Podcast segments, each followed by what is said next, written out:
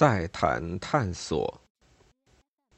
我在前一篇随想里谈到探索与创新，探索、探求、追求，这不是一篇文章几千个字就讲得清楚的。尽管这一类的字眼有时候不讨人喜欢，甚至犯忌，譬如。一九五七年，南京的探求者就因为探求吃够了苦头，而且有人几乎送了命。但是自古以来，人类就在探索、探求、追求，而且创新，从未停止，当然也永远不会停止。白洁明先生说。非得让人探索不可。起初我很欣赏这句话，后来再思三思，也觉得这种说法近似多余。任何时期总有些人不高兴、不愿意看见别人探索，也有些人不敢探索。然而。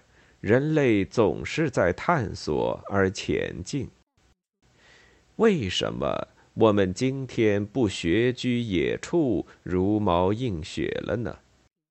为什么我们不让人退掉裤子，打了小板子，还向大老爷叩头谢恩呢？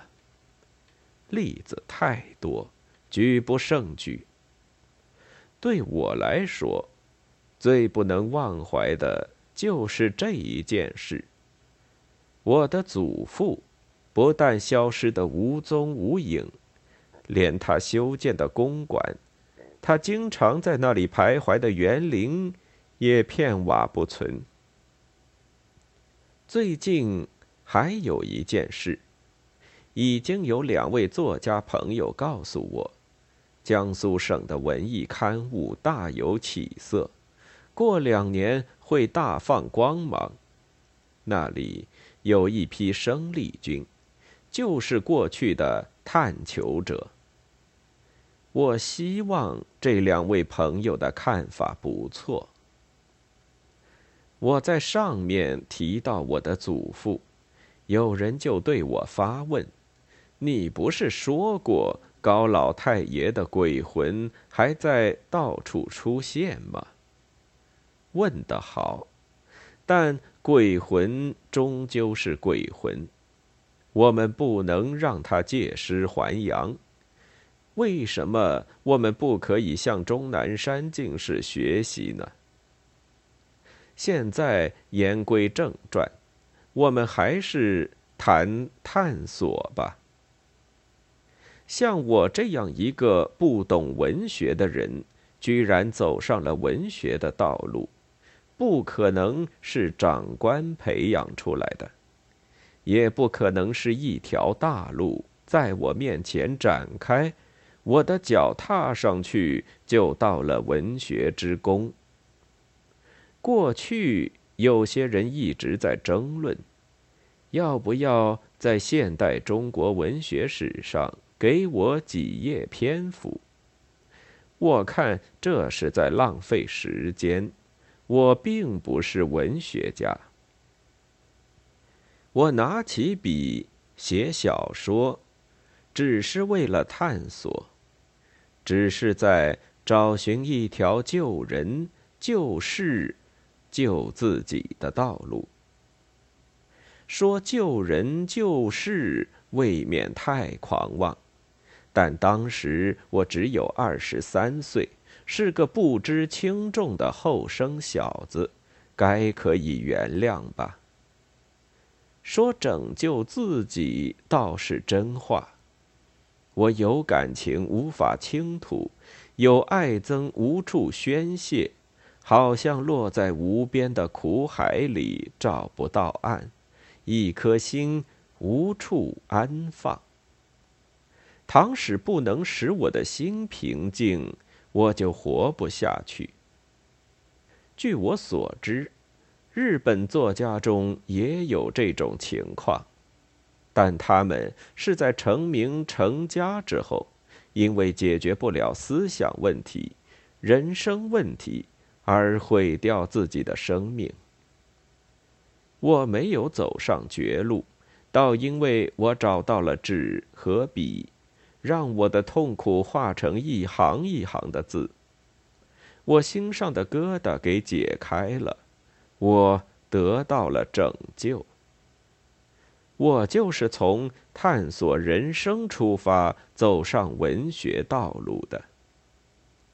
五十多年来，我也有放弃探索的时候，但是我从来不曾离开文学。我有时写的多些，写得好些；有时我走上人云亦云的大道。没有写作的渴望，只有写作的任务观念。写出来的大都是只感动自己，不感动别人的豪言壮语。今天，我还在继续探索，因为我又拿起了笔。停止探索，我就再也写不出作品。我说，我写小说是为了安静自己的心，为了希望对国家、对人民有所贡献，对读者有所帮助。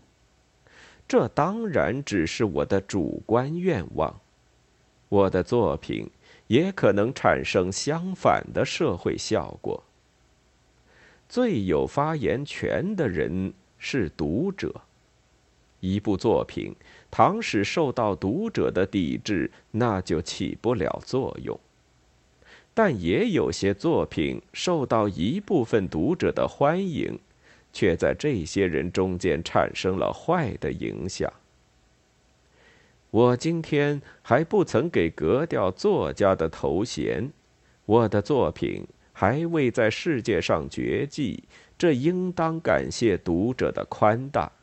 不过，这也许说明这些作品的社会影响不算太坏，不会有人读了我的作品就聚众闹事，或者消极怠工，或者贪污盗窃。这一点我很放心。我在多数的作品里也曾给读者指出崇高的理想，歌颂高尚的情操。说崇高，说高尚，也许近于夸大，但至少总不是低下吧。不把自己的幸福建筑在别人的痛苦上，爱祖国，爱人民，爱真理，爱正义，为多数人牺牲自己。人不是单靠吃米活着。人活着也不是为了个人的享受。我在作品中阐述的，就是这样的思想。怎样做人？怎样做一个好人？我几十年来探索的就是这个问题。我的作品便是一份一份思想汇报。他们都是我在生活中找到的答案。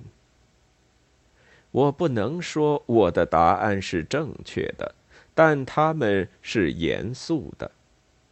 我看到什么，我理解什么，我如实的写出来。我很少说假话。我从未想过用我的作品教育人、改造人。给人们引路。五十年前我就说过，我不是说教者。一九三四年我又说，这些小说是不会被列入文学之林的。我固然希望我的作品产生社会影响，希望给读者带来帮助。可是我也知道。一部文学作品，哪怕是艺术性至高无上的作品，也很难牵着读者的鼻子走。能够看书的读者，他们在生活上，在精神上都已经有一些积累。这些积累可以帮助他们在作品中各取所需。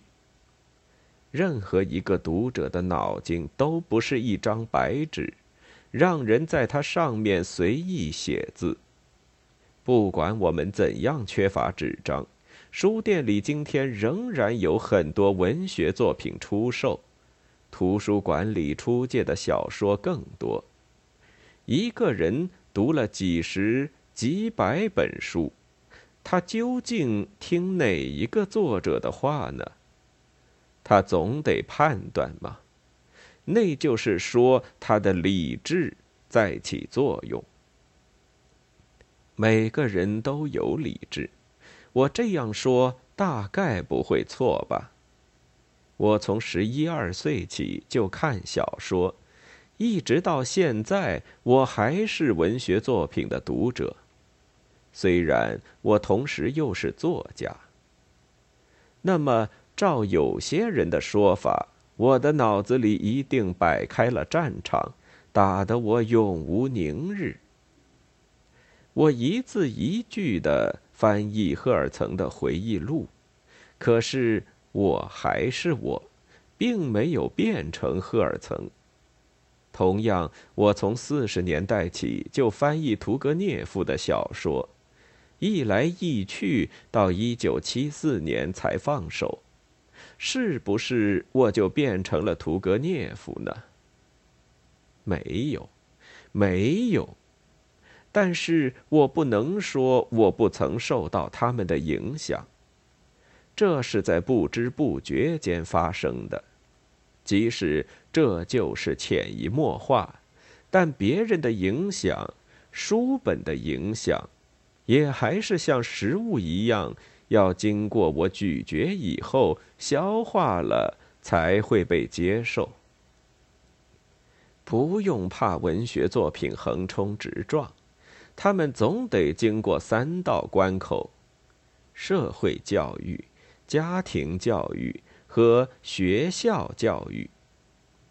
只有愚昧无知的人才会随便读到一部作品就全盘接受。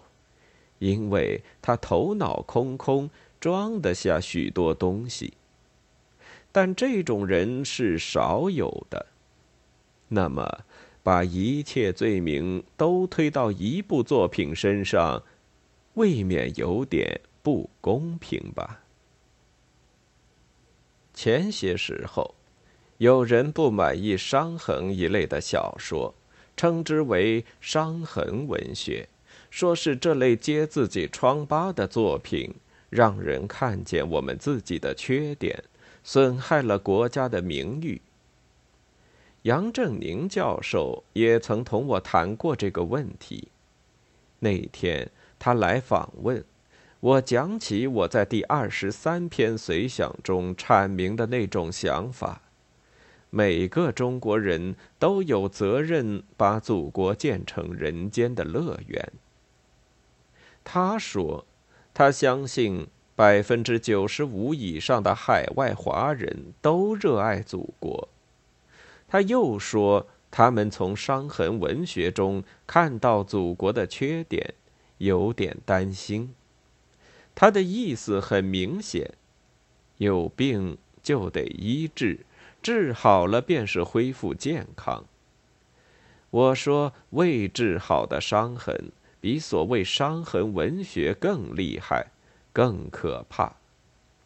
我们必须面对现实，不能讳疾忌医。但直到现在，还有人认为，只要掩住伤痕不讲，伤痕便可以不医自愈，因此不怪自己生疮，却怪别人乱说乱讲。在他们对着一部作品准备拉弦发箭的时候，忽然把文学的作用提得很高。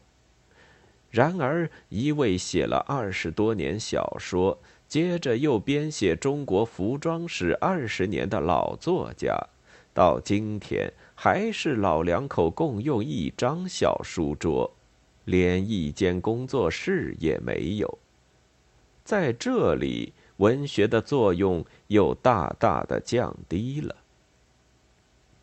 为什么呢？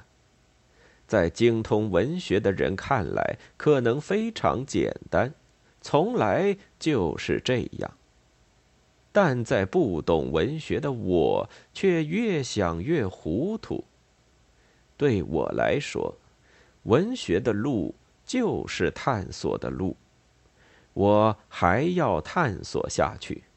五十几年的探索告诉我，路是人走出来的。我也用不着因为没有给读者指出一条明确的路，感到遗憾了。二月十五日。